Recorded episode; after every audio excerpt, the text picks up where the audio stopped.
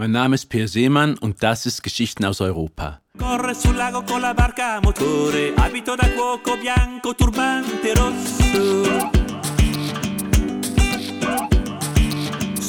Michel, einer meiner Freunde, hat eine Gaststätte direkt am Luganer See übernommen. Im Tessiner Jargon ein Grotto.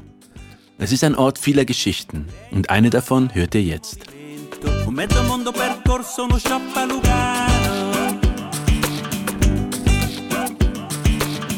Fumando al molo, lui arriva in porto, poi si innamorano e aprono un grotto sul lago. Das afrikanische Lugano. Ich verfolge das Wetter. Wolken hüllen den gegenüberliegenden Berg ein, ziehen dann westwärts, wonach grüne Felshänge sichtbar werden, die bis zum See hinabreichen. Die Seeoberfläche gleicht nun einem violetten Spiegel, in dessen Mitte oranges Abendlicht reflektiert wird, streifenförmig. Allmählich verschwindet der Berg in der Dunkelheit, die Lichter Luganos werden sichtbar, gegen die Hänge hinauf ausdünnend.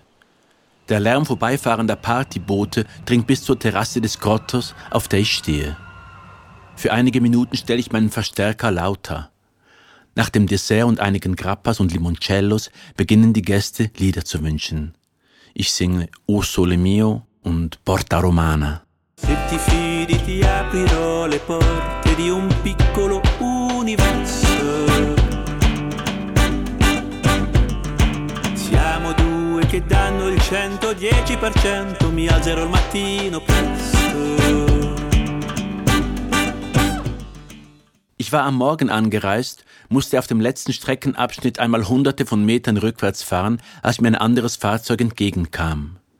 Die Straße nach Caprino windet sich zunächst seewärts durch ein steil abfallendes Stück Wald, das beidseits durch alte Mauern begrenzt ist, umfährt dann die italienische Exklave Campione, die direkt am See liegt, südlich entlang von Felsbändern, welche die Schweizer Grenze markieren. Am Ende der Straße liegt der Parkplatz des Grottos, direkt am Luganer See.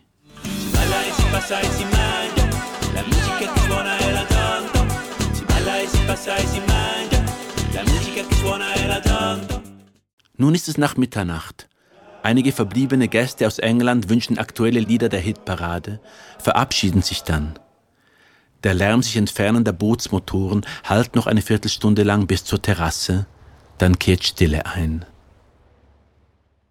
Frühmorgens schwimme ich Runden von einer kleinen bewaldeten Bucht bis zur Anlegestelle der Kursschiffe und zurück. Der Schatten des San Salvatore liegt auf der grünblauen Seeoberfläche. Ein Motorboot fährt vorbei. Am Steuer steht der Afrikaner, der gestern in der Küche ausgeholfen hatte, in weißem Kochkittel und rotem Turban. Im Hintergrund sind grüne Flecken zu sehen, Buschwald, von Felsen durchsetzt. Ich gehe Fisch kaufen in Italien, ruft er mir zu. Michel, der Inhaber des Grottos, hatte den Rastaman aus Äthiopien in Südafrika kennengelernt, als sein Land Rover mit kochendem Motor am Straßenrand stand. Der Rasta hielt seinen roten Mini Cooper an. Als Michel Jahre später das Grotto am Luganer See übernommen hatte, rief er den Rasta an und bot ihm eine Stelle an als Küchenhilfe.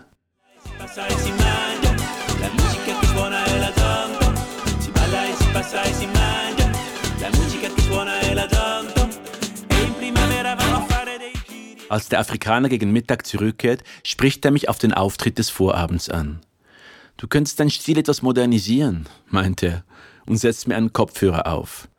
Ich lausche elektronischen Klängen, über die ein afrikanischer Rapper abwechslungsweise in Pidgin English, dann wieder im Yoruba-Dialekt rappt. Als der Raster kurz darauf in der Küche verschwindet, hole ich meine Gitarre und lege geklopfte und gezupfte Akkorde über den Beat, während Wanderer an den Nebentischen Pasta essen. Am späteren Nachmittag legt Giuseppe an, der Betreiber der Seekuh, einer schwimmenden Plattform, die den See von Algen zu befreien hat. Er wirft einige Äste auf die Terrasse, die er auf dem See eingesammelt hat. Hier, Michel, zum Heizen für den Winter, meint er. Er heirate in zwei Wochen, fügt er scheinbar beiläufig an und fragt, ob er das Hochzeitsfest im Grotto feiern könne.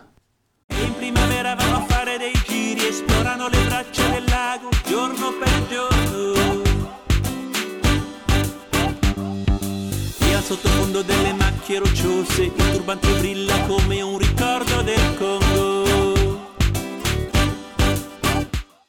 Am Hochzeitstag serviert der Rasta in rotem Turban und weißer Kochschürze. Klänge afrikanischer Beats sind zu hören, die die Braut eingewandert aus Ghana sich gewünscht hat. Azonto und Shoki Music aus Westafrika. Man singt und tanzt auf der Terrasse, bis mein Auftritt angekündigt wird. Ich habe zwei Strophen geschrieben, eine über die morgendliche Fahrt des Rasta, eine zweite über eine Liebesgeschichte am Hafen von Campione. Ich spiele das Lied, begleitet von einem Rhythmus aus dem Loop-Gerät. Als der Applaus verklingt, fragt mich einer der Gäste nach dem Titel. Ich überlege kurz. Azonto, antworte ich. Schließlich kündigen tieffrequente Gebotsmotorengeräusche die Ankunft einiger Mitglieder der gehobenen Luganeser Gesellschaft an, die sich alsbald mit der Hochzeitsgesellschaft vermischen. Die Seeoberfläche gleicht nun einem violetten Spiegel, in dessen Mitte oranges Abendlicht reflektiert wird, streifenförmig. Allmählich verschwindet der Berg in der Dunkelheit und die Lichter Luganos werden sichtbar.